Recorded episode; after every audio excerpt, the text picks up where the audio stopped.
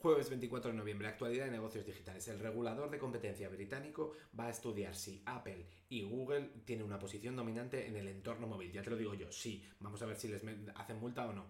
Google tiene un proyecto de innovación para que software cree nuevo software. Es decir, no como Copilot que ayuda al desarrollador a completar funciones o hacer sus tareitas. No, no, directamente el software es el que crea el nuevo software. Meta tiene otra inteligencia artificial que esta vez, en vez de jugar al ajedrez o al Go, eh, está pensada para desarrollar tácticas en un juego de estrategia en el que hay que aliarse con otros humanos, se llama Diplomacy, y lo está haciendo bastante bien, suplantando un humano y la gente no se da cuenta que es un humano.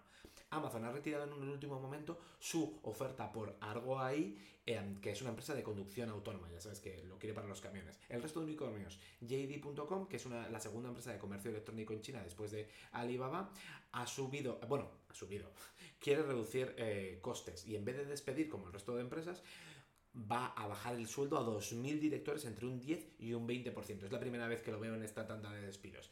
En la debacle de FTX, tres perlitas. Los directores y los padres del fundador compraron 19 propiedades en Bahamas por valor de más de 100 millones de dólares para empleados clave. Abogados de FTX además han dicho que las cuentas fueron hackeadas en los últimos días antes de la debacle y eh, sacaron un montón de activos y Sequoia pide disculpas por los 150 millones de dólares que han metido en la empresa y dicen que a partir de ahora pues se analizarán en más detalle las empresas en las que invierten. Resultados trimestrales. HP ha crecido crecido, que más quisieran. Han bajado en ingresos un 11%, pero lo peor es que el año que viene dice que las ventas en PC van a caer un 10%, con lo cual están eh, intentando tener 1.400 millones de dólares en reducción de costes y ¿qué van a hacer? En los próximos tres años van a despedir entre 4.000 y 6.000 personas. Kuaishu, que es el competidor de TikTok en China, crece en ingresos un 12%.